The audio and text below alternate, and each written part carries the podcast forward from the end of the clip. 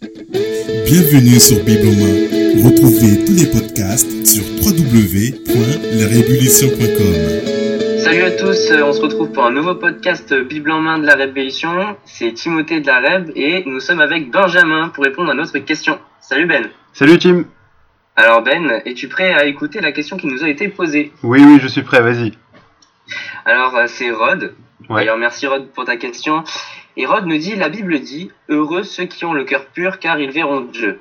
Et qu'est-ce que cela signifie? Euh, Nous sommes tous pécheurs depuis la naissance, souillés depuis notre premier souffle. Comment pouvons-nous avoir le cœur pur, Ben? Ouais, c'est une, c'est une excellente question et euh, qui nous amène vraiment au, cœur de l'évangile. Euh, Rod fait référence à un passage qu'on trouve dans, dans Matthieu 5. Matthieu 5, c'est ce qu'on appelle souvent les, les béatitudes, où Jésus parle à ses disciples.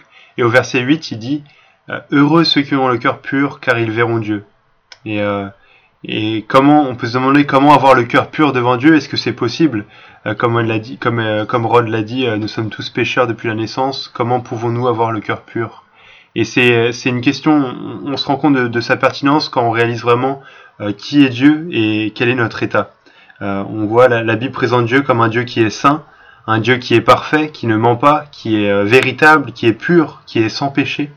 Et d'ailleurs, Habakkuk 1, 13 nous dit Tes yeux sont trop purs pour voir le mal.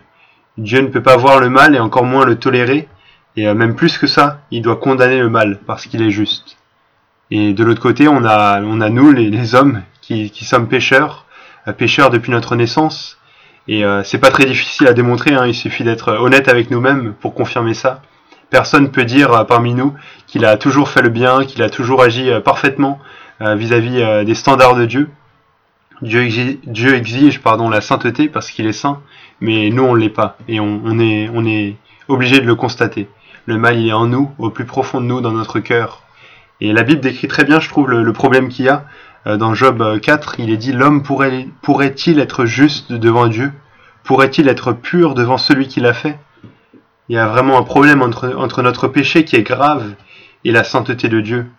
Parce que oui, Dieu est saint et il doit condamner le péché, même si c'est pas forcément euh, euh, agréable à entendre, il doit punir.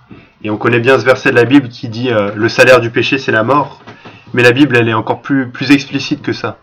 Dans, dans Jean 3, 36, euh, il nous est dit celui qui ne croit pas au Fils, donc à Jésus, la colère de Dieu reste sur lui. Et ce qu'on mérite à cause de nos fautes, c'est la colère de Dieu.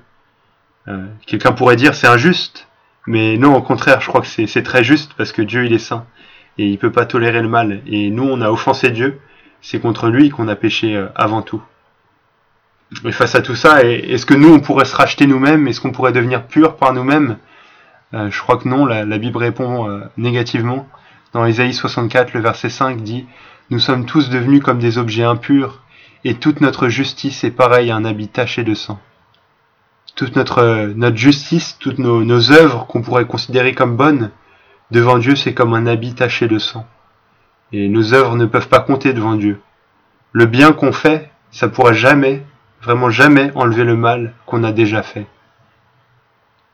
Et si on arrêtait le podcast ici, on serait vraiment malheureux. Euh, on pourrait pas, on pourrait pas être heureux et avoir le cœur pur. Il y aurait vraiment aucun espoir. Et le seul espoir qu'on a, c'est que Dieu apporte une solution. Et on peut avoir cet espoir. La Bible nous parle de cet espoir. Et, quel espoir? C'est Dieu lui-même qui vient en Jésus-Christ sur terre. Il vient euh, premièrement pour vivre la vie parfaite qu'on ne pouvait pas vivre, c'est-à-dire une vie qui est sans péché, en faisant constamment le bien, en respectant parfaitement la sainteté de Dieu. Et deuxièmement, il vient aussi pour mourir euh, la mort qu'on devait subir à cause de nos fautes. Il vient pour euh, porter sur lui la colère de Dieu qu'on méritait, pour payer à notre place. Euh, bon, il y a plein de passages qui parlent de ça dans le Nouveau Testament, mais, mais par exemple 2 Corinthiens 5, le verset 21, celui qui n'a pas connu le péché, donc Jésus, il l'a fait devenir péché pour nous, afin qu'en lui nous devenions justice de Dieu. Et en Jésus-Christ, nous pouvons devenir justice de Dieu, parce que Jésus prend sur lui nos fautes, et il nous couvre de sa justice, de sa vie parfaite, de son obéissance parfaite, de sa sainteté. Et euh, voilà notre espoir pour avoir le cœur pur devant Dieu. Cet espoir, il se trouve euh, pas en nous-mêmes, mais en Jésus-Christ, et en Jésus-Christ seul. Et face à tout ce qu'on a vu, le message que nous adresse la Bible, c'est clair, c'est repentez-vous et croyez. C'est détournez-vous de vos fautes, demandez pardon et croyez à cette bonne nouvelle. Et Dieu produit en nous cette nouvelle naissance qui nous donne un cœur nouveau, un cœur pur avec lequel on peut s'approcher de Dieu avec, euh, confiance, pas par crainte d'être puni, mais avec confiance. Et si on peut faire ça, c'est pas parce qu'on aurait fait de bonnes choses ou parce qu'on le mérite, mais parce que Jésus-Christ a payé à notre place et parce qu'il nous a couverts de sa justice. Et maintenant, quand, quand Dieu nous regarde, il voit plus nos péchés ou nos fautes, mais il voit la, la vie parfaite de Jésus-Christ. Et vraiment, gloire à Dieu pour tout ça. On peut, on peut louer Dieu pour le privilège d'avoir le, le cœur pur devant lui. Pas par nos mérites, mais par, par sa grâce, à travers Jésus-Christ.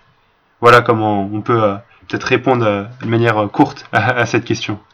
Eh bien, merci Ben pour cet éclaircissement et merci à tous pour votre écoute.